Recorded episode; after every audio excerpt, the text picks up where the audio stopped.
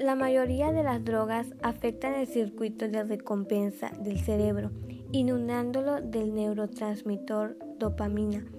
Este sistema de recompensa controla la capacidad del cerebro de sentir placer y motiva a las personas a repetir actividades necesarias para prosperar, tales como comer, pasar el tiempo con sus seres queridos. Afortunadamente, en este podcast yo te explicaré todo acerca de la drogadicción y cómo podrías llevar su tratamiento.